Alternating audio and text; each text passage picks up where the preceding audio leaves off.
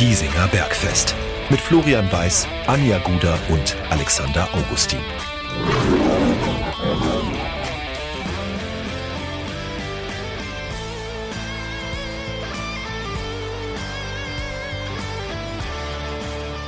Servus und herzlich willkommen. Giesinger Bergfest, der Löwenstammtisch lädt zu Episode Nummer 89 in einer leicht veränderten Aufstellung, aber das ist in diesen Tagen im Löwenkosmos ja auch irgendwie gang und gäbe. Veränderte Aufstellungen oder Personalwechsel.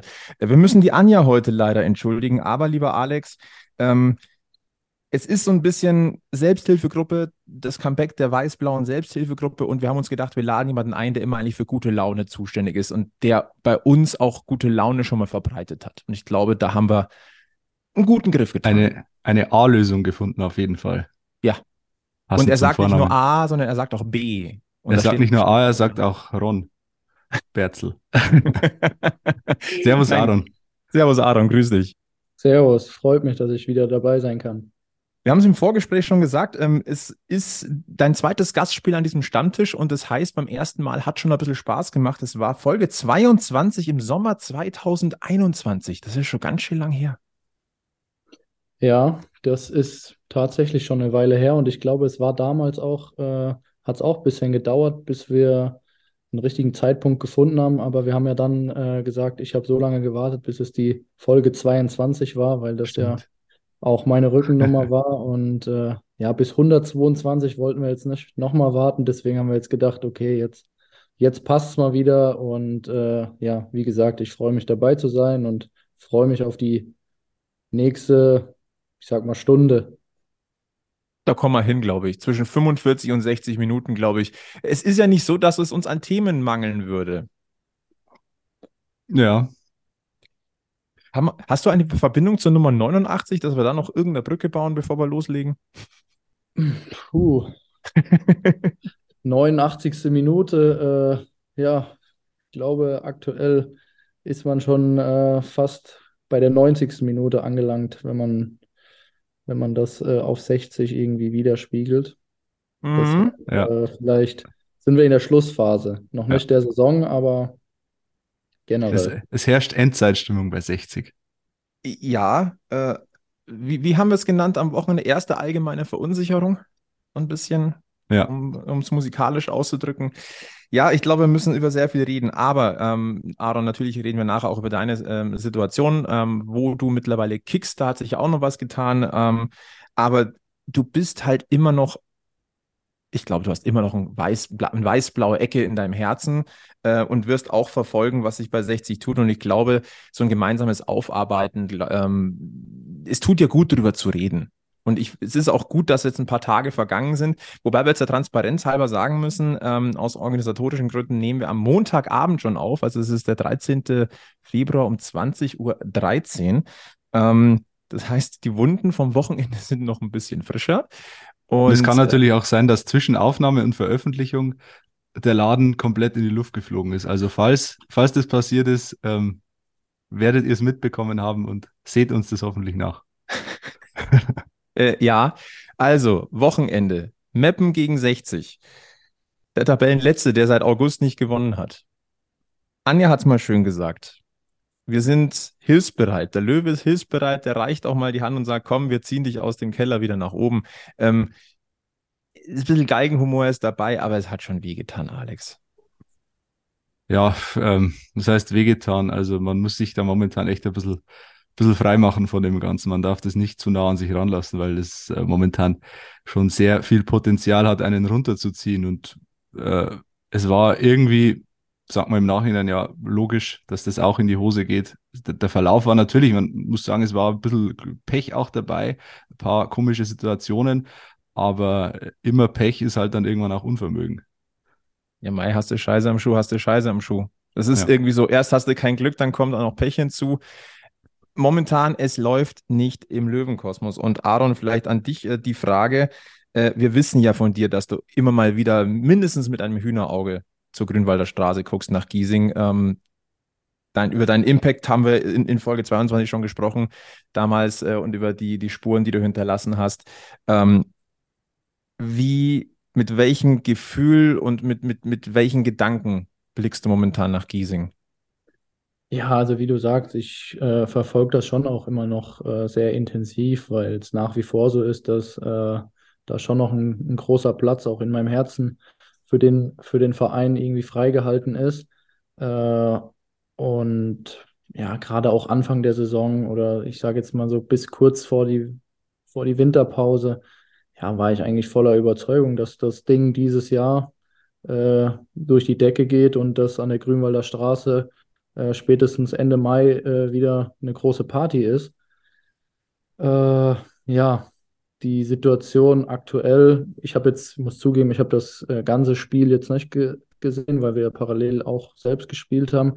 Ich habe mir natürlich die Zusammenfassung dann auch angeguckt und ja, so aus der Erfahrung raus kann ich, kann ich schon sagen, es ist immer sehr undankbar in so einer Situation, in der man jetzt aktuell gerade steckt, gegen den Tabellenletzten zu spielen oder gegen jemanden aus dem Tabellenkeller, äh, weil die Erwartungshaltung grundsätzlich ja sowieso schon hoch ist in München, dann äh, in der aktuellen Situation nochmal höher und dann gegen den Abstiegskandidaten, so, da gibt es eigentlich kein, ke keine Ausrede und genau dann äh, geht das natürlich äh, in die Hose, weil ja, man spricht natürlich immer von Druck und äh, es ist so, es ist, es ist was anderes dann in dem Moment und äh, deshalb kann ich das ganz gut nachvollziehen, wie sich, wie sich wahrscheinlich der ein oder andere Spieler auch fühlt.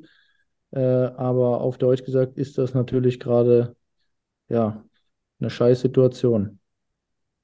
Ich glaube, das kann man nicht besser ausdrücken. Sagen, ja. ähm, und es ist echt schwer. Wir haben es in der letzten Folge versucht, so, so diesen, noch was, was macht, was macht den Mut und, und so. Das ist echt schwer, heute irgendwie aufrechtzuerhalten, aber wir wollen mal unser Bestes tun und die Situation beleuchten. Alex, ich glaube, es macht Sinn, auch den Datenlöwen äh, heute äh, gleich zu Beginn der Folge mit reinzuholen und äh, der hat, äh, der hat es auch gerade nicht so leicht, glaube ich. Servus, hier ist der Datenlöwe. Jetzt ist bei den Löwen ja in diesen Wochen wirklich viel los. Der Datenlöwe kümmert sich aber wie immer nur um sportliche und die nackten Zahlen. Und ist damit auch schon gut beschäftigt, denn eine Niederlage beim Tabellenletzten, die gibt es ja jetzt wirklich nicht alle Tage. Oder etwa doch? Na, die Löwen haben nach dem 0 zu 1 gegen Bayreuth tatsächlich schon zum zweiten Mal in dieser Saison gegen ein Schlusslicht verloren. Davor hatten sie siebenmal in der dritten Liga gegen einen Tabellenletzten gespielt und dabei standesgemäß sechs Siege und ein Remis geholt. Und Meppen? Hatte die letzten 17 Drittligaspiele nicht gewonnen und in den letzten 12 Spielen nie mehr als ein Tor erzielt. Da fällt einem nichts mehr ein.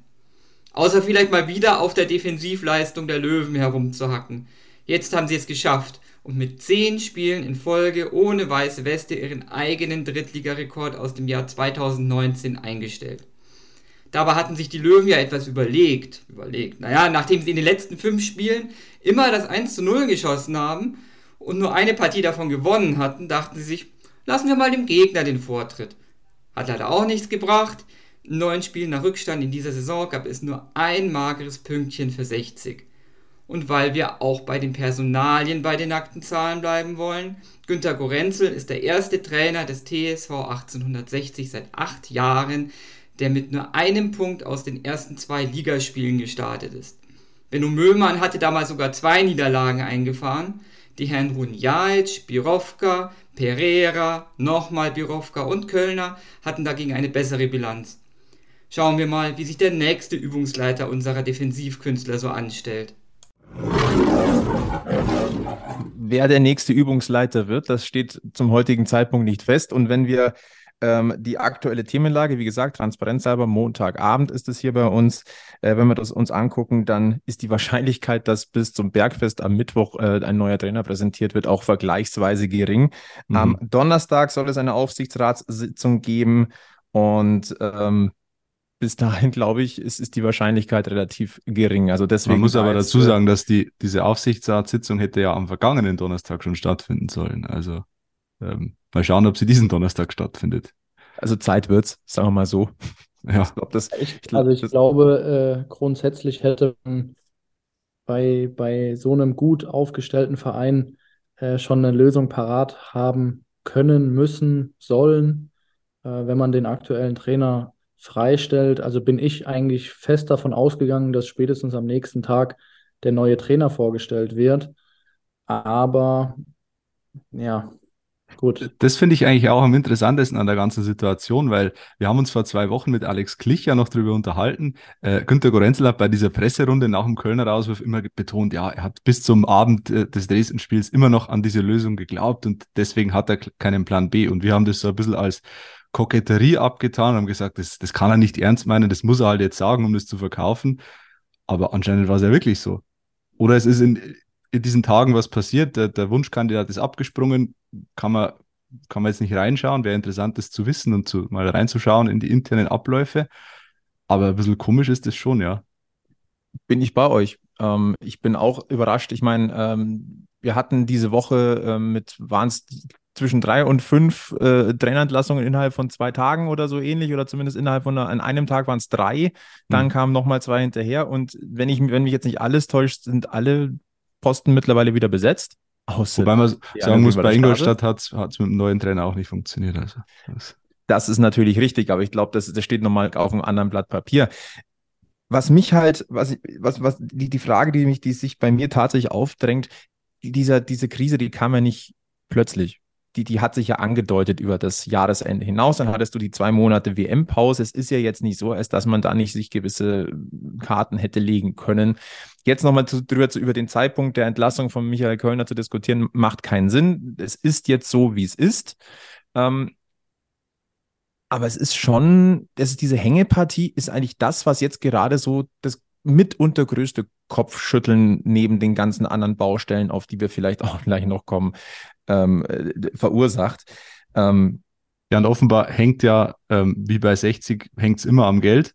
Äh, und so der, der, Haupt, der Hauptfaktor momentan, dass kein Budget da ist für einen neuen Trainer. Und da muss man natürlich auch sagen, also die Budgetplanung ist natürlich dann auch ein bisschen dilettantisch, ehrlich gesagt, wenn du dir überhaupt keinen Puffer lässt in deinem Budget, um, um auf solche Situationen reagieren zu können. Also das ist schon, dass du da das Budget bis auf den letzten Cent offenbar aus, ausgereizt hat, hast, das ist halt schon auch wenig vorausschauend geplant, das muss man auch sagen.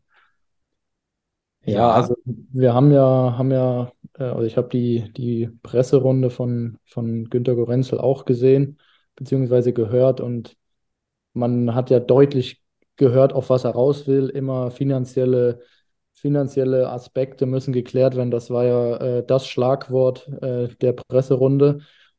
Und ich glaube, natürlich hat man als 60 München wahrscheinlich eine größere Liste an Trainern, die sich bewerben, als jetzt äh, Halle oder ich sage jetzt mal ein etwas uninteressanterer Drittligist. Aber nichtsdestotrotz, glaube ich, hat man bei, bei 60 München immer wieder eine Möglichkeit gefunden, auch wenn kein Geld da war, äh, irgendwo finanzielle Mittel freizuschaufeln. Also ich glaube, äh, ich bin da nach wie vor noch immer ein gutes Beispiel, wo damals äh, Sponsoren sich, sich äh, zusammengetan haben und gesagt haben, okay, wir, wir müssen da irgendwie zusammenhalten und dann findet man eine Lösung. Und ich glaube, das hätte man in der Situation sicherlich auch irgendwie schaffen können. Aber der Zeitpunkt der Entlassung, die zwei äh, darauf folgenden Spiele gegen zwei vermeintlich schlechtere Gegner äh, haben vielleicht den einen oder anderen auch glauben lassen, äh, sich in die Position zu bringen, um dann äh, als Retter dazustehen mit sechs Punkten. Und das ist äh, halt ein bisschen in die Hose gegangen. Das kann man ja. sagen, ja. Es ist auch so, weil du es gerade ansprichst, ähm, das Standing von 60 München, glaube ich, das darf man einfach insgesamt nicht unterschätzen und dass das für viele Trainer reizvoll erstmal ist und dass man mit gewisser Diplomatie und Überzeugungsarbeit vielleicht sogar, ich sag mal, den, das Gehalt ein bisschen niedriger ansetzen kann mit, na, mit, mit dem, hey, du hast eine Chance und das Ganze drumherum und das ist doch reizvoll. Bin ich, bin ich komplett dabei und das glaube ich auch. Ähm, aber dennoch, die Leute, wo ich sage es mal ganz doof, ein Trainer will auch vom Gehalt leben. Und der muss auch gucken, wo er bleibt. Und für einen Appel und ein Ei macht das halt auch nicht. Und es kommt ja auch nicht von ungefähr, jetzt im Nachgang, dass diese ähm, Gerüchte oder diese Thematik aufgekommen ist, dass zum Beispiel der Hauptsponsor, die Bayerische, sich überlegt, vorzeitig den Vertrag zu verlängern, vielleicht so ein bisschen einen Vorschuss oder so. Dann muss man aber halt auch die Frage stellen, und ich glaube, da kommen wir wieder, kommen wir jetzt zum Basisproblem. Du hast diese zwei diese Gesellschaftsstruktur bei 60 München. Wenn es sportlich läuft, gibt es nichts zu meckern. Aber das über, übertüncht halt auch ein bisschen. Und wenn es nicht läuft, dann drohen Grabenkämpfe wieder aufzubrechen. Und leider sehen wir das gerade, Alex. Und wir sehen es leider auf eine Art und Weise, die nicht konstruktiv ist. Ich finde, ähm, das ist ja das eigentlich Ernüchternde an der ganzen Situation. Das Sportliche ist das eine, es läuft nicht, der Aufstieg ist in weiter Ferne, alles, alles schlecht und, und nicht schön, aber das Hauptproblem ist ja einfach was, was viel tiefer liegt, nämlich dass einfach bei 60 ein langfristig konstruktives Zusammenarbeiten nicht möglich ist, offenbar. Und dass äh, die, die kleinste sportliche Krise ähm, sämtliche Grabenkämpfe, wie du sagst, wieder aufbrechen lässt, ähm, die, wo man davor gesagt hat, naja, jetzt ist wieder Ruhe bei 60. Naja, war es wirklich Ruhe? Wir haben es auch schon öfter gesagt, es war eher so ein Burgfrieden. Äh, man hat so nebenher gelebt und es hat irgendwie funktioniert. Und jetzt hat man sich aus dem Fenster gelehnt vor der Saison und hat gesagt, wir, wir müssen und wir wollen jetzt aufsteigen. Äh, das klappt, stand jetzt nicht und dann fliegt dir wieder alles um die Ohren. Wie es bei 60 halt, ja, ist jetzt polemisch, aber wie es halt immer ist bei 60. Und das ist das Traurige. Die letzten drei Jahre waren halt da gefühlt eine Ausnahme. Ja, weil es eben sportlich einigermaßen gelaufen ist. Es hat halt vieles überdeckt und es gab halt dann, dann musst du dich halt auch nicht, nicht so viel streiten, wenn du, wenn du vorne mitspielst und, und deine Leistungen bringst und eine Entwicklung zu sehen ist, und die war ja da, ähm, dann, dann brauchst du dich ja hintergründig nicht groß zu unterhalten, weil es eh irgendwie läuft. Und jetzt musst du halt wirklich an die Basis gehen der, der Arbeit und da wird es halt schwierig. Und da wird halt jetzt wieder, wieder offenbar, wie weit die Gesellschaften auseinanderliegen. Auch in der Kommunikation miteinander. Auf die Kommunikation, glaube ich, werden wir gleich nochmal kommen. Aaron, was mich interessieren würde, ähm, kennst 60, du kennst die Gemengenlage. Wie schwer ist es für einen Spieler, sowas tatsächlich auszublenden und zu sagen, ey, ich, ich muss mich auf mich konzentrieren, es zählt nur auf dem Platz. Wie sehr kann man sich wirklich davon freimachen? Ich persönlich stelle es mir verdammt schwer vor und ich versuche das jetzt einfach nur so aus dem Blick auf eines Arbeitnehmers, was ein Spieler letztendlich ja ist, äh, mir vorzustellen. Also wenn bei mir in der Führungsriege, in der Firma, wenn ich sowas mitkriege, also es lässt mich doch nicht kalt. Ja, natürlich. Also ich sage mal so, wenn man, wenn man das äh, über mehrere Jahre äh, jetzt mitbekommen hat, dann, dann weiß man das auch, weiß man das auch einzuschätzen. Aber gerade so jetzt auch vielleicht für Spieler, die jetzt diese Saison neu gekommen sind, die jetzt so dieses, diesen Konflikt zwischen den Gesellschaftern jetzt quasi so zum ersten Mal miterleben oder diese Unstimmigkeiten, würde ich jetzt, würde ich jetzt eher, eher nennen, dann äh, hast du dazu noch vier oder fünf große Tageszeitungen, äh, die auch natürlich medial das ganze Thema dann natürlich auch wieder aufpushen und, und auch ausschlachten. Äh, du bist in einer, in einer Riesenstadt, du hast äh, super viele Fans, wo jeder Einzelne auch seine Meinung hat. Natürlich kriegst du das mit und natürlich, äh, auch wenn du sagst, dich, dich interessiert das nicht oder, oder du blendest das aus, unterbewusst spielt das immer irgendwo mit, mit rein und du, du kriegst das mit und äh, machst dir natürlich da auch deine Gedanken. Und äh, ja, leider ist es bei, bei 60 ja oft so, dass es äh, bis zum Jahreswechsel immer eigentlich sehr, sehr harmonisch ist. Und wenn dann irgendwie mal so die ein oder die andere Niederlage äh, da, da dazu kommt oder rein, reinfliegt, dann äh, wird gleich immer die Frage gestellt, wollen die überhaupt aufsteigen? Und dann meldet sich der eine zu Wort, der, der andere sagt was dazu und, und so schaukelt sich die ganze Situation dann, dann hoch. Dann weiß man, weiß man natürlich auch nie, was gibt die oder was veröffentlicht die Zeitung, was ist da wirklich 100% so gesagt worden. Also das sind alles so Faktoren, die da mit reinspielen, die natürlich auch äh, auf die Mannschaft wirken, weil äh, ja, da sind wir dann wieder bei dem Thema Druck auch, auch von außen, der ist natürlich bei einem Verein wie 60 München einfach wesentlich höher als bei einem, bei einem anderen Verein wie, keine Ahnung, SC Verl zum Beispiel. Da interessiert das einen Toten, was da passiert. Über den SC Verl werden wir nachher noch auch ein, zwei Worte verlieren, ist natürlich der nächste Gegner äh, von 60 München.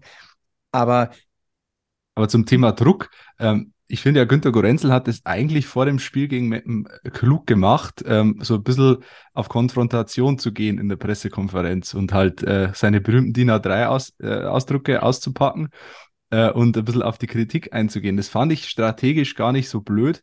Ähm, weil es, halt, es ist ein klassischer Mechanismus im Sport. Du, du baust so eine Wagenburg-Mentalität auf, wir gegen die anderen, ähm, zeigst den Spielern, ich stehe voll, voll hinter euch und äh, die, die da draußen, die können uns gar nichts und jetzt zeigen wir es allen.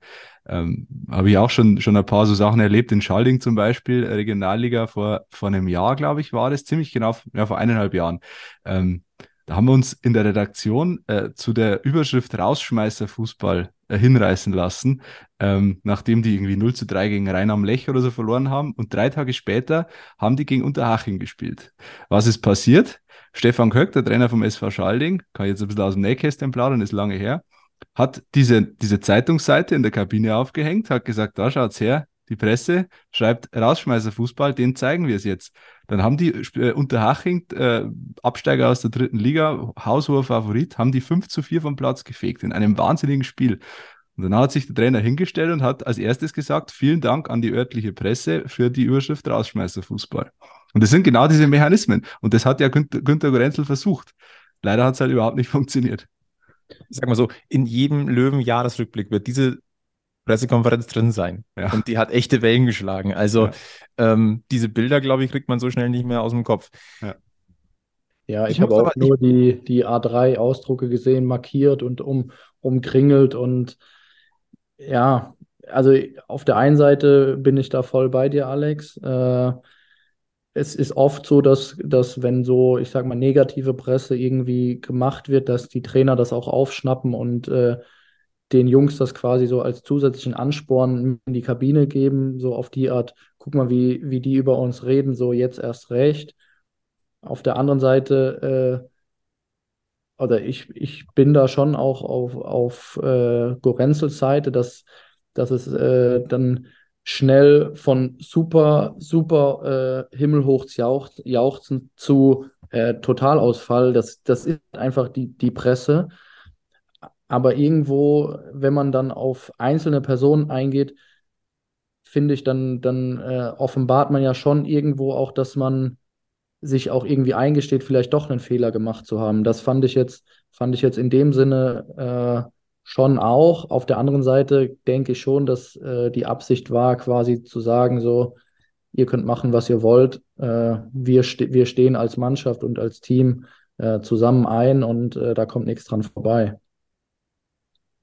wir haben es in, in, den letzten, nicht nur in der letzten Folge, sondern in den letzten Folgen auch gesagt, es menschelt zu, zu wenig. Mir ist ich, dieses Draufhauen auf Einzelpersonen, das macht's nicht. Das ist ein, Fußball ist ein Teamsport. Ähm, und da Leute rauszuheben und dann wie die Sau durchs Dorf zu jagen, nochmal, finde ich absolut äh, ein riesen Irrsinn. Übrigens genauso wie äh, ein Fanstimmungsbild abbilden zu wollen und dann genau eine Person zu interviewen, die genau eine Meinung hat. Das ist nicht das Stimmungsbild einer Fanszene oder eines Umfelds oder so. Ähm, wenn man das macht und wenn man das regelmäßig macht, und das sage ich jetzt einmal ganz knallhart, ähm, dann ist das nichts anderes als Propaganda. Entschuldigung. Also manchmal habe ich echt das Gefühl, wir leben in einer Simulation, weil äh, auch das, das Bild heute von diesem Fan mit dem Schild, wo ungefähr drei Rechtschreibfehler drauf sind, einmal ein Wort durchgestrichen, das er irgendwie falsch geschrieben hat, ist ihm mit einem Wort aufgefallen, oh, das ist falsch. Äh, also das, das ist, da, wenn du dem die Perücke runterreißt und die Maske vom Gesicht, dann ist Jan Böhmermann da runter. Also irgendwas, das, das ist nur noch Realsatire. Teilweise. oder direkt Elon Musk, wenn du schon in der Simulation bist. Oder so, ja. Ja. Ja, das ist dann das Löwenmagazin Royal. Vielleicht ist das ein Projektname, vielleicht gibt es das demnächst auch, ich weiß es nicht. Ähm, aber ja, es, es, es, es sind viele einzelne kleine Dinge, wo man sich irgendwie so an den Kopf langen muss. Ähm, wir haben das Thema schon mal angesprochen, lieber Alex. Ich glaube, wir müssen es nochmal machen. Instagram ist, glaube ich, nicht das passende Werkzeug, um seine Meinung in, äh, zu teilen über Mitarbeiter oder Kollegen, ähm, wenn man in einer geschäftsführenden Position ist. Instagram statt Intranet ist das Motto bei 60, vielleicht. Kann ja, man das so sagen? Kann, also, kann man. Und es gibt offenbar auch die englische, also die englische Version der Facebook-Seite Nachdenkliche Sprüche mit Bilder. Ja, ja, ja, das, also das, also sagen wir mal so, es ist schon ein bisschen horizont erweiternd. Aber ja. wie gesagt, es ist in der aktuellen Situation, wo wirklich alle angespannt sind, was ja auch richtig ist. Ich halte ich es für schwierig, schwierig ist vielleicht auch so schon fast das falsche Wort dafür. Mir fällt gerade nichts Besseres ein. Ähm, ich, ich, übersetze mal. Also natürlich reden wir von Anthony Power und, und seinen Instagram Stories, äh, seines Zeichens Stadthalter von Hassan Ismail und ähm, Geschäftsführer der Fanartikel GmbH. Ich übersetze gleich mal vorneweg. Folgende Sätze sind in den letzten Tagen äh, auf seinem Insta Instagram-Kanal äh, geflossen. Das schwerwiegendste Versagen von Führungskräften ist das. Nee, habe ich das vor. Oh, naja, das schwerwiegendste Versagen von Führungskräften ist das Versagen. Das schwerwiegendste Versagen der Führung ist das Versäumnis vorauszusehen. Dann zu viel Nachdenken führt zu einer Lähmung durch Analyse. Es ist wichtig, die Dinge zu durchdenken, aber viele nutzen das Denken als Mittel, um sich vor dem Handeln zu drücken. Und last but not least, bei effektiver Führung geht es nicht darum, Reden zu halten oder beliebt zu sein. Führung wird durch Ergebnisse und nicht durch Eigenschaften definiert. Äh, es ist klar, wer da gemeint ist. Das, ja. ist, das, das geht eins, äh, ganz genau gegen die sportliche Führung und das ist Günter Gorenzel. Nennen wir es mal so. Es ist definitiv nicht konstruktiv. Es bringt, und vor allem, äh, wenn man glaubt, dass das nicht aufgenommen wird und für Unruhe sorgt im Umfeld, dann ist es naiv. Wenn ja, man es macht, dann ist es und oder oder aber man macht das strategisch und natürlich öffentlich. Und das zweite ist für meinen Geschmack der Fall. Natürlich, ja. Aber wenn, wenn das das Level der internen Kommunikation bei 60 ist, dann muss man sagen, sperrt den Laden zu. Also da fällt, fällt einem nichts mehr ein. Nee, also sorry, also damit wirst du auch keine Lösung finden. Und ähm, immer wenn du auch glaubst, dass bei 60 München ähm, mehr, mehr geht nicht, dann kommt die nächste Nachricht, wo du sagst, wo kommt das denn jetzt plötzlich her? Du hast das Spiel in Meppen verloren, dann ploppt plötzlich auf, dass äh, Günter Gorenzli jetzt auch wackelt und plötzlich taucht der Name Benjamin Laut als, als potenzieller Nachfolger auf. An einem Samstagabend. Ich glaube, das muss man jetzt aus mehreren Sichten oder, oder Perspektiven mal grundsätzlich beleuchten. Dass Benny Laut eine Löwenlegende ist. Da müssen wir nicht drüber diskutieren. Er war auch hier bei uns am Stammtisch schon mal gesessen. Super Typ. Ähm, hält vieler Fans aus der Jugend oder auch noch weiter zurück. Ähm, brauchen wir überhaupt nicht darüber zu, zu diskutieren. Aber, und jetzt kommt mein großes Aber. Ja, er hat Sportmanagement studiert, aber er hat noch keinen Posten in dieser Position begleitet. Äh, begleitet, Entschuldigung, begleitet auch nicht, aber be begleitet. Ähm, jetzt bei 60 einzusteigen, glaube ich, das wäre das Undankbarste überhaupt. Und die Gefahr, dass er, dass er daran Schaden nimmt, wäre schon immens. Und das hat nichts damit zu tun, dass man, dass ich es persönlich einem Benny Laut nicht zutrauen würde. Ich würde ihn gerne im Löwenumfeld wieder mal sehen, in verantwortlicher Position. Aber dann eben vielleicht herangeführt. Aber das, das jetzt ist ein Pulverfass. Und ich, ich, ich, hätte, hätte große Sorgen, wenn es denn so kommen würde, aber momentan deutet nicht so extrem viel darauf hin, dass es gewaltig nach hinten losgeht und dann dieses, dieses, dieses Podest, diese, diese Leg diesen Legendenstatus ordentlich beschädigt. Aaron schaut skeptisch. Ja, äh, ich, also ich halte auch sehr, sehr viel von Benny und finde ihn auch ein super Typ. Wir haben uns, haben uns auch äh, zu meiner Zeit äh, kennengelernt, auch so mal ein bisschen kicken gewesen. Äh, ich könnte mir auch vorstellen, dass jemand, der quasi so unbefangen und jetzt nicht ein Name wie Horst Held oder also einer aus der Kategorie, der schon bei zig Vereinen war, vielleicht ist das oder wäre das der bessere Ansatz für 60, jemanden zu haben, der der unbefangen an diese Sache rangeht, der, der wirklich mit Herzblut an die Sache rangeht und, und äh, auch mal wieder neue Ansätze da reinbringt, äh, die, die halt so ein, ich sag mal, so ein alteingesessener, äh, der sein Programm einfach wieder ab und sagt, äh, komm, dann rufe ich mal den an und mach mal das und mach mal das. Das hat da und da auch funktioniert. Ja, vielleicht schadet es nicht, wenn man auch da mal äh, in neue Fahrwässer Fahrwasser kommt und äh, einfach mal auch jemandem wieder die Chance gibt. Klar, das ist ein Sprung ins kalte Wasser und äh, das kann auch nach hinten losgehen. Aber also ich schätze Benny als sehr, sehr intelligent ein und äh, Kontakte, da brauchen wir nicht drüber sprechen. Äh, ich glaube, da ist das Kontaktbuch oder die, die, äh, das Telefonbuch äh, genauso voll wie bei jedem anderen auch, der die Position einnehmen könnte. Deswegen finde ich, oder als ich das dann gelesen, als ich das gelesen habe, fand ich die Idee an sich gar nicht, gar nicht so schlecht. Also ich würde ihm das auf jeden Fall zutrauen.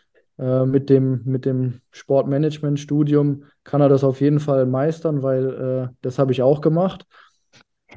Ich will mich jetzt nicht ins Gespräch bringen, also keine Angst. äh, äh, na, nein, aber ich traue ihm das zu. Ich, ich würde ihm, das, würd ihm das gönnen.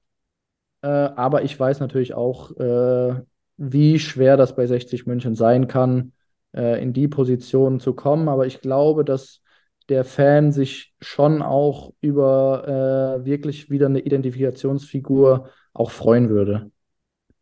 Genau also, darin sehe ich auch die große Chance in der Identifikation, weil ich glaube, also ich kenne keinen, der sagt, Benny Laut ist ein, ist ein Unsympath oder so. Also jeder mag Benny Laut, egal aus welchem Lager er kommt, bei 60, äh, da, da kann sich, glaube ich, jeder drauf einigen. Und das ist in der Situation schon die große Chance, dass du so eine Aufbruchstimmung erzeugen kannst. Und für mich ist auch fehlende Erfahrung kein Argument, ehrlich gesagt.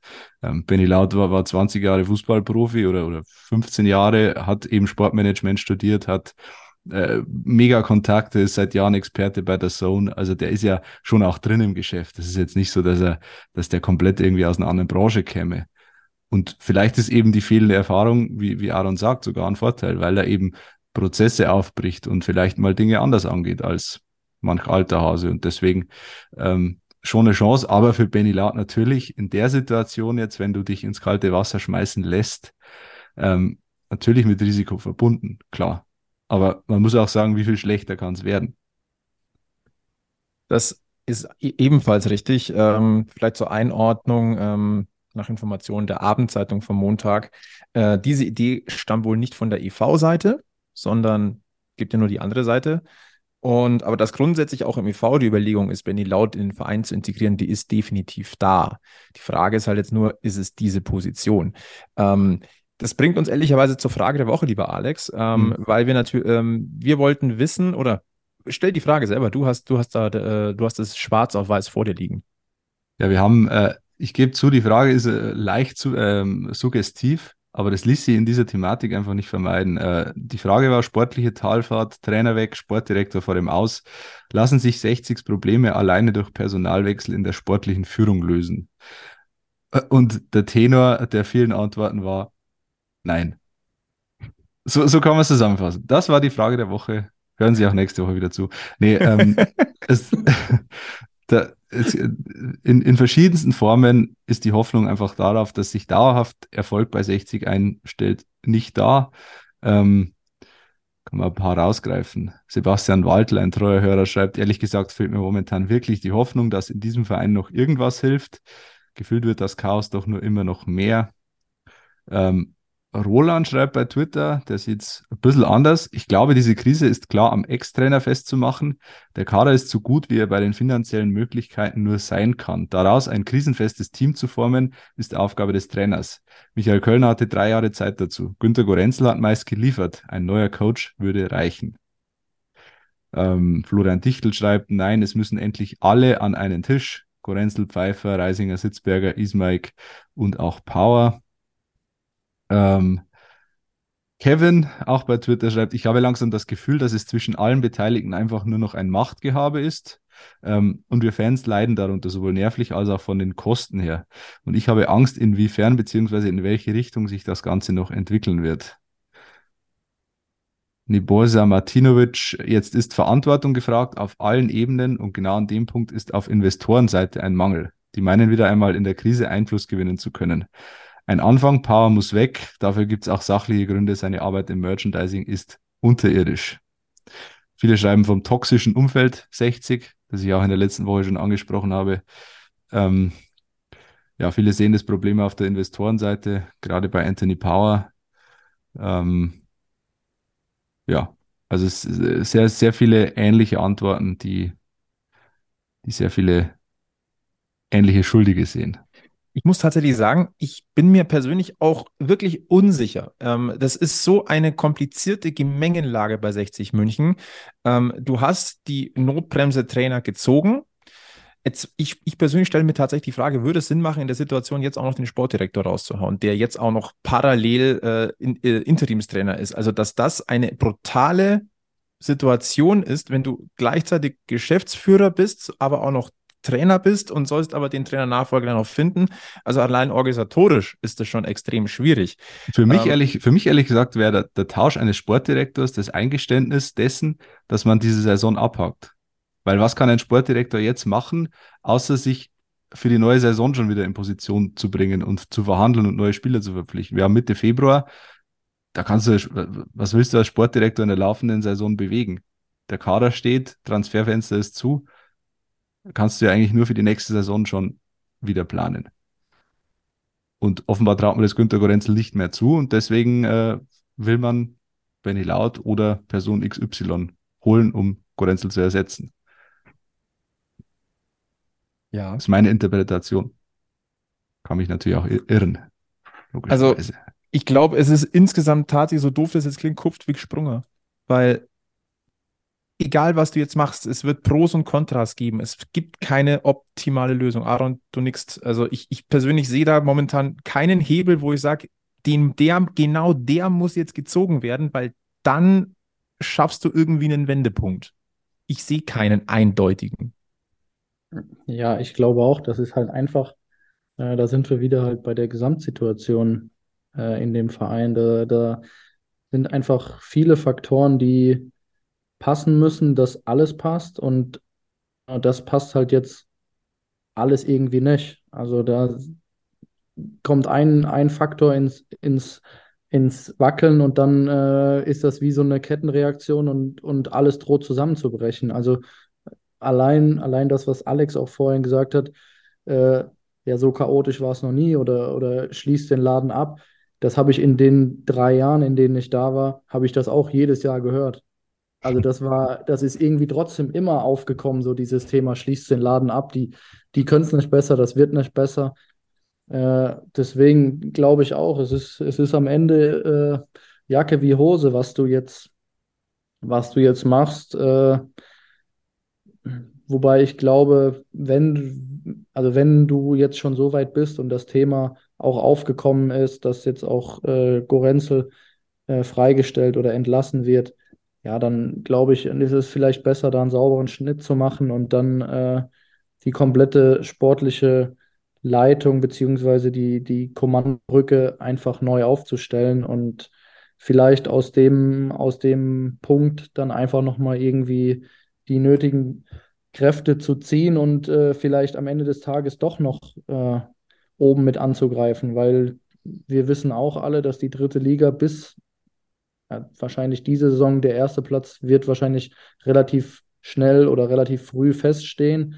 Aber Platz zwei und drei äh, waren die letzten Jahre auch immer bis am, am letzten Spieltag äh, in der Verlosung. Von daher, du bist immer noch irgendwo in Schlagdistanz und äh, ja, ich glaube, man sollte jetzt nicht den, den, den Sand in, in Kopf, äh, den, den Kopf in Sand stecken, den Sand in Kopf stecken, das wäre auch super, äh, sondern vielleicht sich einfach jetzt auch mal wieder sammeln und äh, zusammen geballte Power entwickeln und äh, das ganze Ding wieder irgendwo in Richtung positiv gestalten. Und ich finde, den Impuls kann nur ein neuer Trainer geben. Ja, extern. So schnell wie möglich. Ein externer also, Trainer dass die Mannschaft, und das, das ist, glaube ich, auch so ein Thema, was man nochmal rausstellen muss. Ich glaube nicht, dass es grundsätzlich an der Qualität des Teams liegt, weil die haben, dieser, die haben, in dieser, Saison ja schon gezeigt, was sie für genialen Fußball spielen können und für auch einen kämpferischen Fußball. Ich, ich erinnere an das Heimspiel gegen Wien Wiesbaden. Das war ein, ein Verfolgerduell, ein Spitzenspiel und da hat man den Gegner niedergerungen und zwar mit allem, was, was dazugehört. Ähm, ist nur ein Beispiel. Wir haben genügend gute Spiele gesehen. Und das ist eigentlich auch so ein bisschen das Thema, was, was, was mir so richtig Sorgen macht. Also ähm, klar, du hast, jetzt die, du hast die Krise, du hast die Talfahrt, du hast auf, du kannst über Aufstellungen, Wechsel, ähm, Personalentscheidungen, kannst alles diskutieren. Aber das für mich wirklich Erschreckende, und das sehen wir jetzt wirklich seit einigen Spielen, das ist die Körpersprache. Das ist, da ist jegliches Selbstvertrauen, jegliches Selbstverständnis, jegliches, ähm, jegliche Überzeugung, wir können das ich sehe sie nicht mehr. Ja. Und das ist das, was mir, was mir so richtig Sorgen macht. Und das, das, da brauchst du, da brauchst du für meinen Geschmack auch psychologische Hilfe, weil die haben nicht das Fußballspielen verlernt. Aber wenn du in diesem Strudel drin bist, da rauszukommen, das ist immens schwer. Ich weiß nicht, ähm, Aaron, ich glaube, jeder, jeder Sportler hat mal, ähm, hat mal so eine Phase. Aber was, was, was sind denn da für Mechanismen? Also externer Impuls, ist, ist es das Psychologische? Ist es äh, ein neuer Trainer? Ist es ein, eine Person? Ist es was äh, komplett am Tagesverlauf ändern? Ähm, aber aus so einer Negativspirale rauskommen? Also ich glaube, derjenige, der für die Situation die Lösung findet, der muss sich nie mehr im Leben Gedanken machen, weil das kann man ja, kann man ja an ganz, ganz vielen Beispielen äh, beobachten, dass das, wenn du einmal in der Negativspirale drin bist, dann, äh, dann kommst du da nicht mehr raus, beziehungsweise ganz, ganz schwer raus. Und äh, da sind wir auch wieder bei dem, was ich auch vorhin schon mal gesagt habe, das ist halt einfach auch so unterbewusst äh, entsteht da irgendwie was. Also natürlich haben die das Fußballspielen nicht verlernt, aber das ist einfach eine Scheißsituation, in der du gerade bist. Du, du weißt, wir müssen heute abliefern. Wir spielen gegen den Tabellenletzten. Heute schauen alle ex extrem auf uns und jeder rechnet quasi damit, äh, so, die, die müssen das heute machen. Und dann ist das einfach, ja, teilweise wie verhext. Und deshalb, äh, klar, da, du musst, du musst irgendwie mental frei sein, du musst, du musst äh, körperlich frei sein. Äh, auch äh, dann, was du jetzt auch gerade angesprochen hast, dass man Tagesabläufe ändert, halte ich persönlich nichts von, weil das, das kommt oft in der Mannschaft auch, hat das genau den, den, den anderen Effekt, dass es, dass es dann äh, eher negativ aufgefasst wird, wenn dann der freie Tag gestrichen wird oder wenn dann Doppeleinheiten eingeschoben werden. Das, das sind einfach weiter so Mosaiksteine, die da, dieses Puzzle oder dieses negative Puzzle einfach vervollständigen, weil das einfach dann auch manchmal besser ist. Zum Beispiel in der Situation, untypisch, aber vielleicht oft oder oftmals ist es vielleicht besser zu sagen, ihr habt mal zwei Tage frei oder, oder zweieinhalb Tage frei. Einfach mal den Kopf frei bekommen, mal die Familie zu sehen, mal einfach was anderes zu sehen, mal weg von dem Fußball, von diesem, weil du fährst dahin und du bist direkt wieder, du, du kriegst direkt wieder negativen Input, weil du natürlich auch mit den, ich sage jetzt mit dem Vereinsgelände dann irgendwie was Negatives in dem Sinne verbindest. Oder du kriegst eine Videoanalyse gezeigt und hast dann wieder so negativen Input. Natürlich kann man in den Tagen auch versuchen, positive Eindrücke irgendwie zu schaffen, aber ja, ich finde, das ist, das ist oft äh, so dieses, klar, die Fans fordern sowas und warum haben die jetzt frei? Und ja, aber am Ende des Tages sind das auch Menschen und die Menschen, die haben auch alle einen Kopf und der Kopf spielt irgendwo auch mit und deshalb äh, glaube ich, ist, ist es besser zu sagen, gib den Jungs auch mal, auch mal irgendwie einen Freiraum. Da verliert keiner gerne. Das macht keiner absichtlich. Mhm. Also jede, jeder, der da auf den Platz geht, der geht da drauf und ist der Überzeugung, dass er das Spiel heute gewinnt.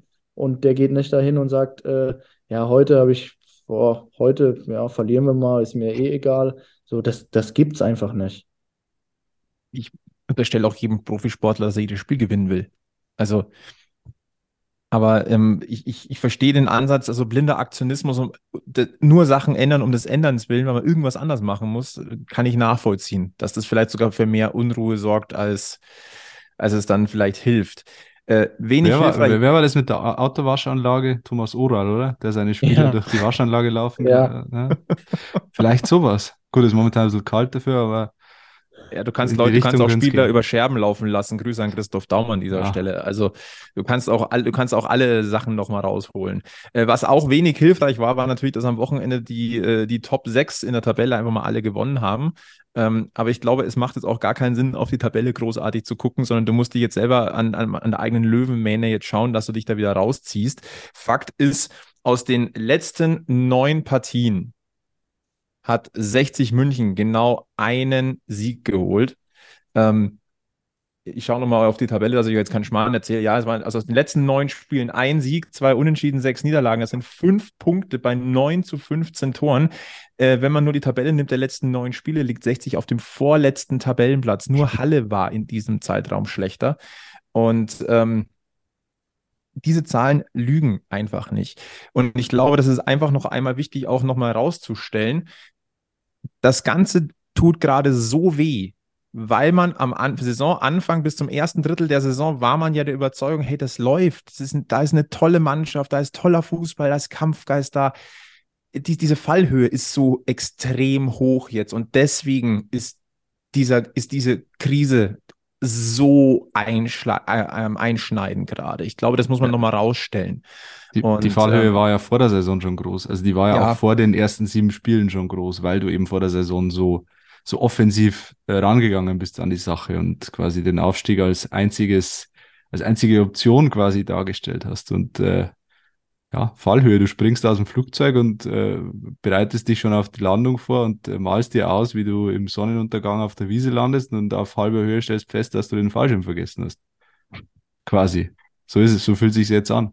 Und ja, was und mir ich glaube, glaube auch, dass gerade vielleicht auch ersten, ich sage jetzt mal in den ersten zehn Spielen, da war jetzt ja auch, gab es ja auch Spiele, äh, die jetzt vielleicht dann auch eher glücklich mal gewonnen wurden, wo man dann aber auch gesagt hat, ja, das ist die Qualität des Kaders, die, die machen auch in der 90. Minute noch ein, noch ja. ein Tor. Das sind, sind dann eben diese, diese Auslegungen, wie man sie dann eben in der Situation gerade braucht. Natürlich ist da dieser, äh, äh, die Euphorie noch größer und äh, dieser positive, positive Aspekt spielt mit, weil du halt fünf Spiele in Folge gewonnen hast und dann gewinnst du das sechste vielleicht glücklich, dann dann trägt dich diese Euphorie auch. Und das ist halt das, wo halt die Fallhöhe dann ganz, ganz groß ist, wenn du als Aufstiegsfavorit in die, Son in die Saison gehst, von, von jedem quasi als der Aufstiegsfavorit auserkoren.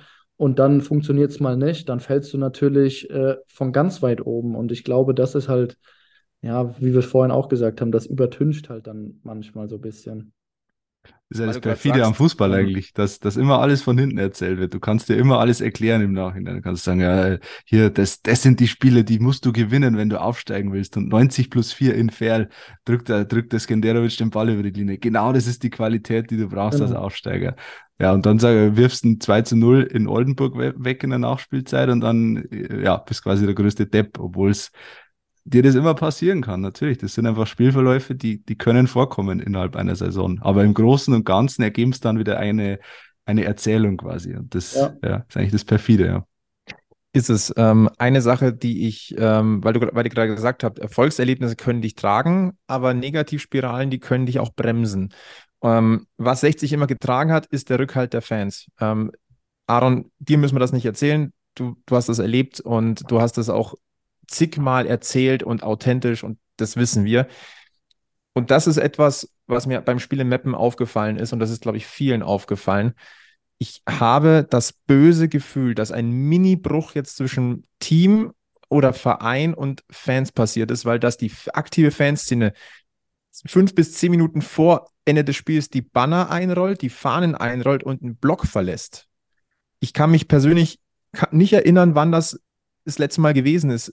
Maximal vielleicht die, die, der Abstieg 2017.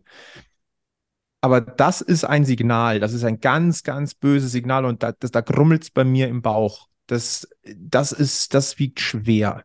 Wie würdest du das einschätzen?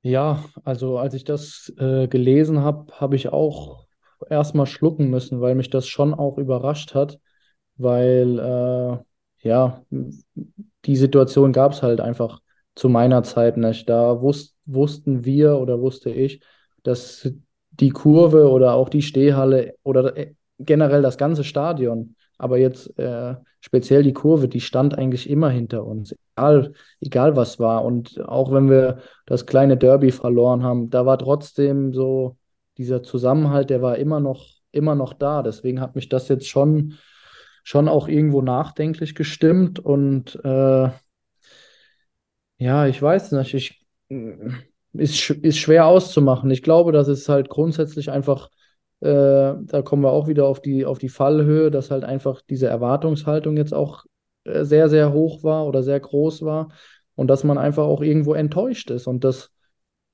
ja, das, das kann man aus, aus Fansicht verstehen und das kann man auch sicherlich aus Spielersicht verstehen. Äh, Aber ja, förderlich ist das am Ende des Tages nicht. Ich glaube, da kam ein Faktor auch noch dazu, dass du einfach innerhalb von sechs Tagen zwei Auswärtsspiele hattest am anderen Ende des Landes. Äh, und als Fan schlägst du dir die Nacht um die Ohren und fährst darauf mitten in der Nacht und das zweimal innerhalb einer Woche. Und zum zweiten Mal dann so eine Enttäuschung, das, das kommt dann schon erschwerend hinzu. Ähm, aber natürlich äh, erschreckendes Bild. Und natürlich, dass das eine Negativspirale ist. Also du hast, äh, die Fans haben jetzt über die ganzen letzten Wochen, Monate 60 die Stange gehalten und irgendwann ist halt einfach auch irgendein, der, der Kredit ja, oder der, der Geduldsfaden, natürlich. der reißt dann irgendwann. Und der ist scheinbar jetzt in Meppen äh, gerissen. Wenn wir jetzt vorausblicken, das nächste Spiel von 60 München ist das Heimspiel gegen den SC Verl. Ähm, ich habe mir Tickets geholt. Ich gehe da raus. Ich tue mir das jetzt an. Ich sage es jetzt mal absichtlich ein bisschen flapsig. Ähm, schlimmer kann es fast eigentlich auch nicht werden. Ähm, es ist ein wichtiges Spiel und trotzdem, also 60 hat die, die, den Zweitticketmarkt eingeführt. Also ich kann nur sagen, du kriegst momentan wunderbar Tickets. Und auch das ist so etwas, also erstmal ist es gut, also wir haben es ja schon gelobt, Zweitticketmarkt, super, dass du die, diejenigen, die mal nicht können, dass sie das Ticket anbieten können, dass jemand nachrücken kann, super. Ich habe auch das Gefühl aus den ersten äh, zwei Heimspielen, dass das ist wunderbar funktioniert. Also die leeren Sitzplätze. Fällt, äh, fällt mir aber gerade ein, ich habe noch kein Geld bekommen für mein Zwickau-Ticket. Das ist jetzt doch schon ein bisschen her. Ja, das dauert doch ein bisschen. 14 Tage hat es geheißen. Ja, die sind lang vorbei. Ups. Ah. Gut. Gut, dass ich dich erinnert habe. Ne? Ja. Ähm, also 60 Geld her, sonst. Aber auch das zeigt natürlich, dass ähm, ein bisschen, ich sag mal, der, der, der, Drive momentan nicht da ist, da rauszugehen. Und ja, tut natürlich ein bisschen weh. Blicken wir auf den SC Verl. Äh, Aaron, den SC Verl kennst du. Und ähm, du hast jetzt ein Jahr dort gespielt. Äh, mittlerweile bist du woanders untergekommen. Werden wir gleich auch noch ein, zwei Worte drüber verlieren. Der SC Verl. Über das Hinspiel haben wir schon mal gesprochen. Dieser in der Nachspielzeit Miris Genderovic. Ähm, du wirst dich mit Grauen dran erinnern. Du bist, glaube ich, wenn ich mich richtig erinnere, eingewechselt worden.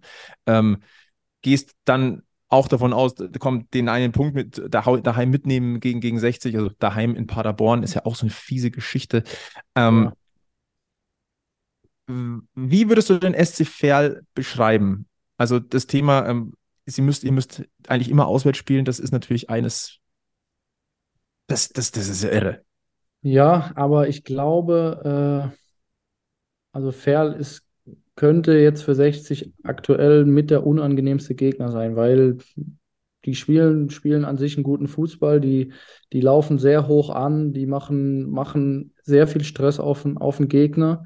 Äh, natürlich gibt es Mittel und, und Wege, wie man das auch umgehen kann. Also ich glaube, es, äh, wo die Ferler Mannschaft Probleme hat, ist, wenn man, wenn man äh, eine Seite anspielt und dann schnell die Seiten ver verlagert, weil sie halt sehr ballorientiert verschieben und äh, dann gibt es auf der anderen Seite Räume. Äh, aber ja, die waren jetzt die letzten Spiele, äh, waren alle, glaube ich, sehr ausgeglichen. Ich habe die habe jetzt oft auch nur die Ergebnisse gesehen oder auch dann da nur die Zusammenfassung, weil ich ja schon auch noch mit, mit ein paar Jungs auch äh, da in, im, im regen Kontakt stehe. Äh, aber das ist schon, ja, schon keine schlechte Mannschaft. Also die machen, machen das schon nicht schlecht. Ich glaube, äh, das wird ein spannendes Spiel, aber ich, ich hoffe natürlich mit, mit positivem Ausgang für 60. Du hast es gerade angesprochen, die, die letzten Spiele waren eng und ich muss auch zugeben, Ferl hat dafür das ein oder andere verloren, aber es war auch ein Last-Minute, äh, eine Last-Minute-Pleite. Das war lange Zeit äh, ausgeglichen. In Mannheim einen Punkt geholt, zu Hause Saarbrücken geschlagen, in Freiburg einen Punkt geholt. Ähm, vor Jahresfrist ähm, Wien Wiesbaden unentschieden abgetrotzt, zu Hause Ingolstadt geschlagen. Damals waren die noch besser in Form. Also, das sind schon Ergebnisse, die lassen aufhorchen. Also, das ist fair mal klein klingen. Aber wie wir es auch, glaube ich, ich weiß nicht, wann wir diesen blöden Witz mal gebracht haben, aber verlieren verboten für 60. Ähm, so doof es klingt. Ähm, aber der Gegner, also den musst du mit, mit, mit äußerster Vorsicht bespielen, für meinen Geschmack. Mhm. Und ich bin bei dir, das, das wird ein enges Höschen. Ein ganz ja. enges Höschen. Möchte ich kurz einen Tweet ein, einwerfen von Hurber, heißt der, ähm, der Nutzer. Der schreibt, was 60 jetzt braucht, ist ein Aufbaugegner, wie zum Beispiel 60. ja. schon fast, das ist schon makaber. es ist Galgenhumor. Aber der, der, das ist das, ich sag mal so, den hat der Löwe eigentlich so ein paar Jahre jetzt in die Schublade geschoben, aber als Löwenfan kennt man den noch. Den kannst du dann irgendwann wieder rausholen. Und ich habe das Gefühl, der wird gerade rausgezogen. Ja. Als, weil, das, weil man es vielleicht auch ansonsten anders nicht erträgt. Ich kann das tatsächlich sogar ein bisschen nachvollziehen. Aber der ST Verl, ähm, es ist tatsächlich eine Mannschaft, die mich beeindruckt, auch ein Verein, der mich beeindruckt, was, was da aufgebaut wurde. Da wird ja auch am eigenen Stadion ähm, noch gewerkelt, dass man da auch dann endlich Drittliga-Fußball standardmäßig vor Zuschauern spielen kann. Da sind ja auch die Auflagen von, vom DFB so ein bisschen herabgesetzt worden. Ähm, müssen hier momentan in Paderborn spielen. In Lotte, glaube ich, war auch mal ähm, das Ausweichstadion des SC Verl. Das ist schon eine komische Situation, oder Aaron? Ja, absolut. Also jetzt, ich muss sagen, ich habe äh, in meiner Zeit in Ferl nicht ein einziges Mal in Ferl in dem Stadion gespielt. Also kein Pflichtspiel. Äh, klar, mal Freundschaftsspiele, aber kein Pflichtspiel. Und ja, am Anfang haben wir in Lotte gespielt. Ja, das war sehr, sehr schwierig, weil der Platz eine, eine, eine ganz, ganz schwere Katastrophe war. Also da war Fußballspielen eigentlich nicht möglich. Und Paderborn, das kommt, kommt dem Spiel von, vom SC Verl natürlich entgegen. Da ist ein guter Platz, da kann man gut hinten rausspielen, da kann man, kann man schon gut Fußball spielen. Äh, aber es ist trotzdem immer komisch, so, ja, du fährst immer irgendwie in ein anderes Stadion, um zu spielen. Ja, irgendwie schon seltsam. Ähm, was oder welche, auf welche Spieler des SC sollten wir ähm, auf Giesingshöhen definitiv ein Auge haben? Ähm, Gibt es Schlüsselspieler, wo du sagst, die zwei oder drei muss 60 in den Griff kriegen? Ansonsten wird es richtig schwer. Ja, ich würde, würde da so die Mittelfeldachse eigentlich nehmen. Also äh, Tom Bark, Vinko Schapina und äh, Mael Corbos würde ich persönlich so als das Herz der Mannschaft äh, ausmachen, weil Tom und, und Mael sind beides so Spieler, die, die marschieren halt das ganze Spiel rauf und runter. Die spielen ja die meistens die Achterposition, jetzt spielen sie es oft auch mit zwei Sechsern und einem Achter, äh, aber attackieren halt direkt auch die Außenverteidiger. Äh, also die denken, denken nicht viel nach. Die, die attackieren, haben aber einfach, also denken nicht viel nach, soll jetzt nicht irgendwie despektierlich klingen, äh, sondern da steckt schon auch ein, auch ein Plan dahinter. Also, also Instinktfußballer. Ja, die machen, machen vieles richtig, sind eklig im Zweikampf und äh, ja, sind, würde ich so als das Herz der Mannschaft äh, ausmachen, so die drei Spieler. Und ja, die, die ziehen, den, ziehen den Rest mit. Ich denke, dass man äh, ansonsten gibt es natürlich auch äh, Stellen, wo man, wo man Bälle erobern kann, wo man äh, sich auch äh, Vorteile verschaffen kann. Ich glaube, Dresden hat das ganz gut gemacht. Die haben gefühlt ein 1 gegen 1 über den ganzen Platz gespielt. Und äh, dann wird es auch für Ferl schwer. Und äh, auch das, das Rausspielen von hinten, ich glaube, da gibt es Mittel und Wege, die man äh, anwenden kann, um das alles zu, so bisschen zu unterbinden. Das hat man auch gegen Dresden gesehen. Dann werden viele lange Bälle gespielt und dann äh, hat die Mannschaft Probleme, weil sie darauf äh, nicht ausgelegt ist. Das heißt aber auch, ähm, es gibt die Anfälligkeiten des SSC Verl, wo 60 eigentlich mit der Qualität, die im Kader steht. Ja, und steckt. wenn du mit Überzeugung auftrittst im Zweikampf, ja. heißt das für mich, da, da wird es spannend, wie das wird am Sonntag. Das wird auf alle spannend. Ähm, wir hätten uns persönlich natürlich auch gefreut, dich wieder mal auf Giesingshöhen zu sehen, lieber Aaron, aber dazu wird es nicht kommen, denn seit knapp oder fast ziemlich genau zwei Wochen hast du einen neuen Arbeitgeber. Ähm, du spielst jetzt für einen anderen durchaus klangvollen Namen in, in der deutschen Fußballgeschichte, die man kennt, äh, Rot-Weiß Oberhausen. Und ähm, du wartest, ich glaube, du hattest dann dein Debüt noch nicht, aber das dürfte jetzt dann definitiv demnächst bevorstehen. Ähm, wie kam es denn dazu? Rot-Weiß Oberhausen, das ist ja auch ähm, lange, lange Jahre Zweitligist gewesen. Ähm, haben jetzt, bauen ja auch, auch so nach und nach, glaube ich, am Stadion so ein bisschen, dass es, dass es noch, ähm, ich glaube, das wird gerade umgebaut zur, oder eine Tribüne ist zumindest schon mal errichtet worden, dass die Laufbahn wegkommt. Äh, viele, viele Duelle mit 60 München äh, in der zweiten Liga. Erinnere mich an viele Duelle da. Äh, mittlerweile ja viertklassig, aber auch irgendwie so ein Verein, wo, wo man sagt, kenne ich, komm hoffentlich irgendwann mal wieder. Oder? Also kann man das so zusammenfassen eigentlich?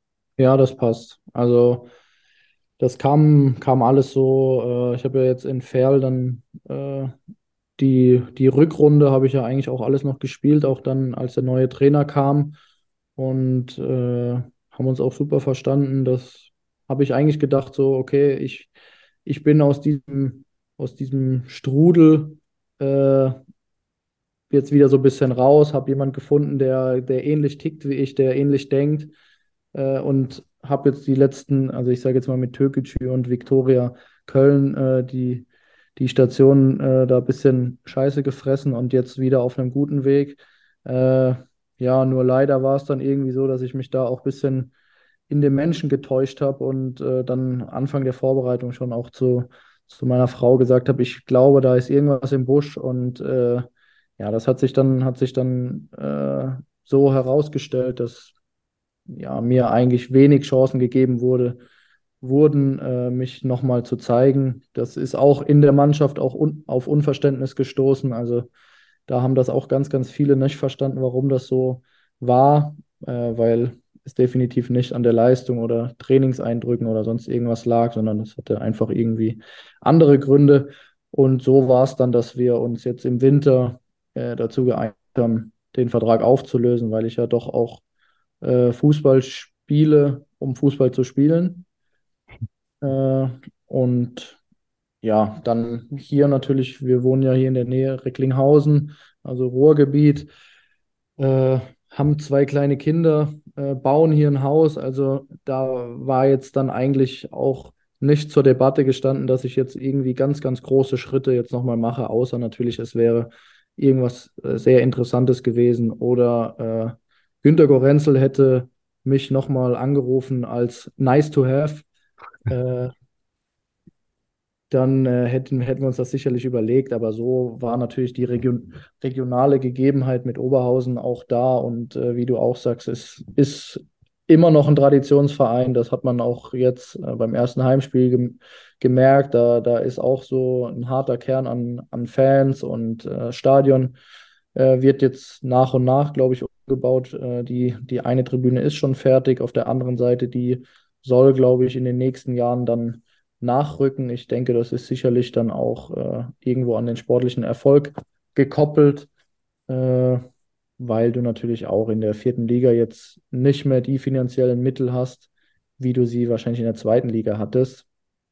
Aber ja, es ist nach wie vor so, dass es ein Traditionsverein ist, dass ich äh, mich freue, auch wieder für einen Traditionsverein zu spielen und äh, ich jetzt natürlich auch äh, mich freue, wenn es dann wieder so weit ist, dass ich auch wieder auf dem Platz stehe. Das ist jetzt halt auch gerade noch so ein bisschen dem geschuldet, dass ich, dass ich jetzt äh, ja ein halbes Jahr quasi gar nicht gespielt habe und auch teilweise nicht mehr ganz so viel äh, am Trainingsbetrieb teilnehmen durfte. Äh, deshalb äh, bin ich da jetzt dran, das alles wieder irgendwie ins, ins Lot zu bringen und dann hoffe ich, dass das jetzt äh, demnächst dann auch wieder der Fall ist ich sag mal, nach einem Jobwechsel muss man sich ja auch erstmal in der neuen Umgebung auch zurechtfinden. Also das ist, glaube ich, auch einfach nur menschlich. RWO momentan auf Rang 5 in der Regionalliga West. Äh, eigentlich äh, wunderbar mit, mischt da wunderbar mit. Äh, bis Platz 2 sind es gerade mal fünf Punkte. Das Problem ist nur, du hast ein überragendes Preußen Münster in diesem Jahr auf Platz 1, äh, die einfach schon mal neun Punkte Vorsprung haben. Das ist, ja. glaube ich, das einzig große Problem in dieser Regionalliga West in diesem Jahr aus Sicht der Verfolger. Jetzt habe ich, ich war jetzt gerade ein bisschen abwesend, weil ich, ich hatte einen Spieler von Rot-Weiß Oberhausen die ganze Zeit im Kopf und der ist mir nicht eingefallen, aber jetzt habe ich ihn, Mike Terranova. Oh ja. Der, äh, so um, um die 2010er äh, wirklich ein überragender Fußballer war bei RWO, auch noch zu, zu Zweitliga-Zeiten, soweit ich mich erinnern kann, also auch Duelle mit den Löwen. Jetzt äh, bin ich wieder voll da bei euch. Der ist jetzt der, ist jetzt der Trainer, das weißt du, oder? Ach, echt? Ah, okay, ja, ja schau her. Ein geiler Typ, aber so einer, den du als Gegner, gegnerischer Fan oder gegnerischer Beobachter nicht mochtest, weil der dich auf den Sack gegangen ist. Ja, also das merkt man auch so beim Training, so also manchmal sprudelt es dann auch noch aus ihm raus und er gefühlt würde er dann schon gerne auch noch mitspielen oder er spielt dann auch ab und zu mal mit oder legt sich die Bälle hin und, und schießt sie aufs Tor. Also ja, das ist schon noch, schon noch so in ihm drin und äh, ich kann mich nicht mehr ganz so gut dran erinnern, aber ich meine auch, das war halt immer so ein Typ, so, so Typ Straßenfußballer mhm. und äh, klein, wendig und ja. Äh, ja, einfach, einfach eklig. Ein Typ, er war einfach, er war gefühlt personifiziertes RWO. Ja. ja. Der ist jetzt Trainer, ja krass. So schließt sich der Kreis. Wahnsinn. Wahnsinn. Und äh, wenn wir jetzt auf die Zielgerade einbiegen, wir gehen, wir sind ja eh schon in der Verlängerung, aber wenn ein Stammtisch Spaß macht, dann bleibt man halt noch ein bisschen sitzen. Ähm, weil du gerade gesagt hast, äh, wenn 60 angerufen hätte, dann hättest du es dir nochmal überlegt. Ich glaube, ähm, es gibt wenige in München, äh, aus dem Löwenkosmos, die das äh, nicht gut gefunden hätten. Und es gibt eine Sache, ähm, die zeigt vor, also die, oder es gibt viele Sachen, die dann ja Verbundenheit zu 60 zeigen, aber eine ist mir vorhin aufgefallen. Du hast in deinem Instagram-Profil in diesen Highlight-Stories gibt es eine mit, mit 60, einem Löwen und einem blauen Herzen. Deine besten und liebsten Eindrücke aus dieser Zeit. Und die würde man dort nicht präsentieren, wenn man nicht stolz drauf wäre und wenn da nicht das Herz dran hängen würde. Also ich finde, das unterstreicht das einfach nochmal. Ich habe vorhin mal reingeklickt. Bei vielen Fotos kommt nochmal Gänsehaut auf. Mhm. Ja, also da geht's, geht's mir auch immer noch genauso. Also selbst jetzt, wenn ich hier sitze und du das so sagst, da äh, ja, da, da geht schon was in mir vor und das, das wird immer so bleiben und äh, auch allein, als ich jetzt dann, äh, ich glaube, mit Viktoria Köln war das, als ich äh, mich verletzt hatte vor, vor der Westkurve und die Fans dann meinen Namen gesungen haben und ja, da danach beim Interview darauf angesprochen wurde, ja, da war es kurz davor, äh, dass das Ganze ein bisschen emotionaler wird, weil das halt einfach, ja, es gibt es, es gibt für mich äh, in meiner Karriere gibt es zwei Vereine, wo wirklich mein Herz dran hängt und das ist, das sind die Löwen und das ist Darmstadt 98. Äh, ja, da mache ich kein Geheimnis draus und ich hatte eine wunderschöne Zeit bei 60. Wir, wir haben uns da super wohl gefühlt und äh, super aufgenommen. Und ja, ich glaube, da spreche ich, spreche ich auch äh, für meine Frau, weil wir da uns wirklich sehr, sehr wohl gefühlt haben. Und das, ist immer wieder schön, auch, auch zurückzukommen und äh, auch so, wenn wir na, nach München kommen, das ist immer irgendwie ein, ein, Gefühl, doch irgendwie nach Hause zu kommen. Sehr, sehr schön und äh, das freut uns natürlich sehr und äh, ich sag mal so, an diesem Stammplatz, an diesem Stammtisch wird auch immer ein Platz für Aaron Bertel frei sein. Also, wenn du Lust hast, jederzeit. Das freut mich gerne. Dann biegen wir wirklich auf die Zielgerade ein. Ich hätte noch zwei, drei kleine Shortcuts. Ähm, als erstes dürfen wir nicht vergessen, wir müssen zwei Löwen gratulieren zum 60. Geburtstag. Einmal dem Mitarbeiter der Pressestelle Joachim Mentel. Glückwunsch zum 60. und natürlich Thomas Miller. Eine Legende, die, einer der, ah, ich, ich durfte ihn in, in ganz, ganz, ganz, ganz jungen Jahren habe ich ihn noch gesehen. Aber die Grätsch, an die Grätschen erinnere ich mich immer noch. Also. Den habe ich knapp verpasst. Ja, da bist leider, du ein bisschen zu. Leider, ja. Nein, wünschen wir auf diesem Wege, falls Sie reinhören, beiden alles äh, erdenklich Liebe und Gute zum äh, schönsten Alter, das es in München geben kann, zum 60. Dürfen wir natürlich nicht vergessen. Ähm, dann ähm, eine Sache, die bei mir jetzt vorhin gerade aufgeploppt ist und da ziehe ich den Hut davor, hat mit 60 an sich gar nicht so viel zu tun, aber ich finde es tatsächlich wichtig und da ziehe ich alle Hüte davor. Jakub Jankto, Nationalspieler Tschechiens, hat als spielt momentan, ist und bei, beim FC Getafe unter Vertrag, spielt momentan auf Leihbasis äh, bei Sparta Prag. Ähm, wie gesagt, aktueller Nationalspieler, WM-Teilnehmer, hat sich öffentlich zu seiner Homosexualität bekannt. Ich ziehe alle meine Hüte davor. Und es sollte normal sein. Es ist es leider nicht. Aber vielleicht ist da ein wichtiger Anstoß gemacht worden. Und ähm, finde ich einfach mal wichtig auch anzusprechen, auch in dieser Runde. Ich glaube, ja. ziehe ich alle Hüte davor. Super. Klasse. Toll. Ja. ja, großer Schritt. Ja. Hat das mit einem Video auf Social Media gemacht. Ganz, ganz toll. Und ein, äh, eine letzte Sache, und äh, da kommen wir nochmal so auf Fans äh, zu sprechen. Ich weiß nicht, ähm, habt ihr dieses Foto letzte Woche gesehen vom, äh, von dem entscheidenden Punkt, äh, vom jetzt punktbesten Basketballer der Welt in der NBA? Diese, ja. Dieser entscheidende Ach, ja, Wurf. Ja, ja, ja, ja, ja. Ich glaube, ich weiß, worauf du hinaus willst. Oh, und also. Der hier, der hier. Der hier? Ja, genau der hier. ähm, dieses Foto, es ist die epischste Szene. Jetzt fällt mir gerade der Name von dem wunderbaren Basketballer nicht mehr ein. Äh, LeBron James, ne? Danke. Also, nicht, nicht Michael nicht Jordan. Ja, das weiß ich. Also, aber ich bin halt im Basketball nicht so. Aber ich auch nicht. LeBron James. So. Ja, es war zu erwarten, dass er den Rekord bricht und dass die ganze Halle drauf wartet. Überhaupt kein Thema. Aber dass die gesamte Halle oder sagen wir mal 95 Prozent der Anwesenden filmt. Und es gibt ein Foto, da, da sind, glaube ich, genau zwei Personen drauf, die das Handy nicht in der Hand haben. Und einer davon ja, ist übrigens der Nike-Gründer.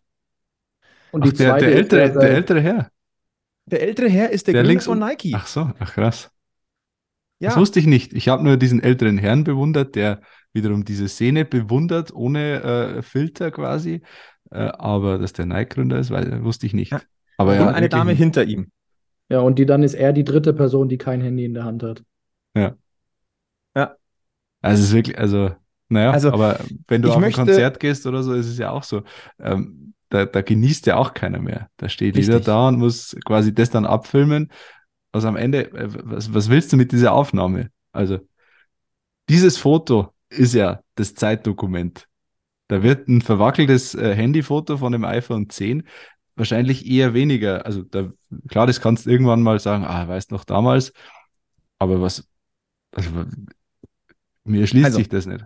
Ich ja, möchte Fußballstadion nicht. Es gab ja diesen Vergleich sogar, also das Bild und unten drunter aus 1981 oder sowas, hm. ein vergleichbares Bild, wo du einfach äh, die, die Menschen siehst, wie sie denjenigen feiern, wie sie, wie sie die Atmosphäre mitnehmen und ja, da hat das einfach so jetzt so gekünstelt und so, ja, irgendwie so fehl am Platz gewirkt, weil du konntest den Emotionen ja gar nicht mehr so freien Lauf lassen, weil jeder war nur darauf aus, das perfekte Bild oder das perfekte Video zu machen, aber der rechts daneben oder fünf Reihen davor hat genau das Gleiche. Und das Schlimme ist ja, mittlerweile ist es ja fast ein Geschäftsmodell geworden. Es gibt ja diese YouTuber, ich hasse, ich hasse diese YouTuber, die ins Stadion gehen, um sich dann beim Jubeln zu filmen und daraus quasi einen eigenen Kanal aufbauen. Da gibt es ja wirklich ja, Streamer mit, mit ich weiß nicht, Millionen Followern oder so, ja. die da echt ein Geschäftsmodell draus gemacht haben. Also das ist für mich unerklärlich, wirklich. Wir verlernen das Erleben diese Generation in der heutigen Zeit, die verlernt das Erleben von Highlights. Ähm, ich will, also bin ich Ü30. Alex, du steuerst gerade mal drauf hin. Ähm, aber als Beispiel jetzt, als 60 Schalke geschlagen hat, ich hätte doch die letzten Sekunden nicht gefilmt. Ja. Ich komme doch, also ich, du bist doch emotional so drin. Ja. Und vor allem, du schaust dir dieses Video nie wieder an. Ich, wenn, dann schaue ich mir ein Highlight-Video an von, vom TV, damit ich die Szenen nochmal sehe aber ich möchte doch diesen Moment erleben. Und das ist, glaube ich, was ganz, ganz äh, Schwieriges, also für mich zumindest. Also ich, ich habe, ich möchte, oder vielleicht machen wir es andersrum, ähm, verlernt nicht das Erleben von Erlebnissen. Mhm. Die sind wichtig. Und die, und dadurch wird übrigens auch Atmosphäre kreiert. Weil ich sag mal, wenn ich mich darauf konzentriere, ein, ein Film, Filmchen zu machen, werde ich zur Atmosphäre nicht beitragen. Und das ist ja dann umgekehrt für einen Sportler auch blöd. Jetzt schaue ich dich nochmal an, Aaron. Also, oder? Also. Ja, definitiv. Also, äh, ich glaube, wenn wir jetzt einfach äh, das projizieren auf den, auf den Aufstieg, äh, wenn wir überlegen, klar, gab auch Leute, die haben das gefilmt, aber wenn jetzt die, die halbe Kurve da gestanden hätte und, und hätte gefilmt, ja, dann wären wir nach dem, nach dem Schlusspfiff da gestanden und, und keiner wäre auf den Platz gekommen. Ja. was wäre das denn für ein Gefühl gewesen? Oder äh, äh, das, ja, es ist, wie du sagst, also es macht schon die Atmosphäre aus und der Kopf speichert die, die Erinnerung eh. Also das Erlebnis bleibt im Kopf. Ob ich das jetzt natürlich ist es schön, sich sowas auch nochmal irgendwie anzugucken. Aber dann kann ich mir, kann ich mir bei YouTube an, eingeben, Highlights, äh, Aufstieg 60 München, dann, dann habe ich das auch. Hm. Und dann ist aber das Schöne zu sehen, wie reagieren auch die, die Leute in, de, in der Kurve, wie rennen die da drauf und, und plötzlich sieht man immer mal wieder andere Winkel und denkt, boah, den habe ich auch noch auf dem Platz gesehen oder der ist da ja. hingefallen und der nächste ist drüber gefallen und so, so Kleinigkeiten, die dann einfach das, das ganze Ding ausmachen. Also ja, das ist halt, aber die Welt entwickelt sich halt leider äh, in die Richtung, dass halt alles immer künstlicher wird und äh, ja, ich glaube, das können wir nicht verhindern. Äh, wir können, wir, wir können Werbung dafür machen. Genau, wir können froh sein, dass wir, dass wir das noch anders erlebt haben, aber äh, ich glaube, es wird sich in Zukunft eher verschlechtern. Ja. Und ich möchte eine Sache klarstellen: Es geht nicht um Erinnerungsfotos. Ich glaube, wenn man irgendwo bei einem Highlight dabei gewesen ist, dass da Erinnerungsfotos mit Freunden entstehen oder vielleicht mit seinem Lieblingsspieler oder keine Ahnung was, gar kein Thema bin ich auch einer davon, wenn ich sage, ich war da und ich möchte eine schöne Panorama, also dieses Foto, was ihr hier hinten seht, wenn ihr uns, uns auf YouTube sieht, das habe auch ich geschossen. Das ist eine schöne Erinnerung an ein, an ein Flutlichtspiel bei, äh, im Grünwalder Stadion. Ja, natürlich, ist, darum geht es nicht. Aber es geht um das Mitfilmen von Szenen, von Elfmetern, von Eckstößen, von ja, immer, in, immer in der Hoffnung, immer in der Hoffnung, dass man den ultimativen Moment einfängt und den aber dann eigentlich verpasst, indem man ihn einfängt. Genau. Der ist einfach verfällt. Ja. Ja. Und das ist schade. So, äh, war jetzt zwar zwei, zwei Off-Themen, aber finde, man kann es mal ansprechen. Also, Erinnerungsfotos, ja, mit Filmen, nein, supporten, ja, ja, ja. Und das wird am Samstag, Sonntag gegen Ferl absolut notwendig sein. Damit sind wir am Ende einer wirklich überlangen Folge äh, oder Stammtisch-Episode Nummer 89. Aber ich sage Danke, Aaron, dass du dir so lange Zeit genommen hast, dass du nochmal bei uns vorbeigeschaut hast, dass du nicht vorzeitig aufgestanden bist. ähm, war richtig schön. Cool, dass du wieder da gewesen bist. Wir wünschen dir alles Gute in Oberhausen. Ähm, vielleicht könnt ihr Preußen Münster doch noch abfangen. Weiß man ja nicht. Das wäre zu wünschen. ja, man weiß nie im Fußball. Und äh, wenn du mal wieder in München bist, sag uns Bescheid und mach mal einen Stammtisch. Gerne. Also auch nochmal von meiner Seite vielen, vielen Dank, dass ich dabei sein durfte. Äh, immer wieder schön über 60 München zu sprechen, auch wenn es vielleicht nicht die schönsten Ereignisse gerade sind. Und äh, hat wieder Spaß gemacht. Ich glaube, äh, das zeigt ja auch die, die Länge der Folge. Und wie gesagt, ich bin gerne immer, immer bereit und äh, ja, tut mir, tut mir auch gut, über die Zeiten zu sprechen. Und äh, ja, vielen Dank nochmal sehr, sehr gerne. Und beim nächsten Mal kommt die Anja wirklich dazu. Die hat ja. heute wieder keine Zeit gehabt, wie bei deinem ersten Gastspiel. Also es hat nichts mit dir zu tun. Ja. Gut, Alex, haben wir sonst noch was? Nö, ich glaube nicht. Alles nicht. gesagt. Dann ähm, sagen wir, äh, verbleiben wir mit den besten Grüßen vom Weißblauen Löwenstammtisch. Verweisen auf Facebook, Twitter, Instagram, abonniert den Podcast, lasst ein Like da, empfehlt uns weiter. Fünf-Sterne-Bewertungen finden wir super. Und ansonsten sagen wir einfach, äh, bleibt freundlich, bleibt gesund und bleibt vor allem eins. Löwenslang, weiß, blau. Bis zum nächsten Mal beim Giesinger, beim Giesinger Bergfest. Servus.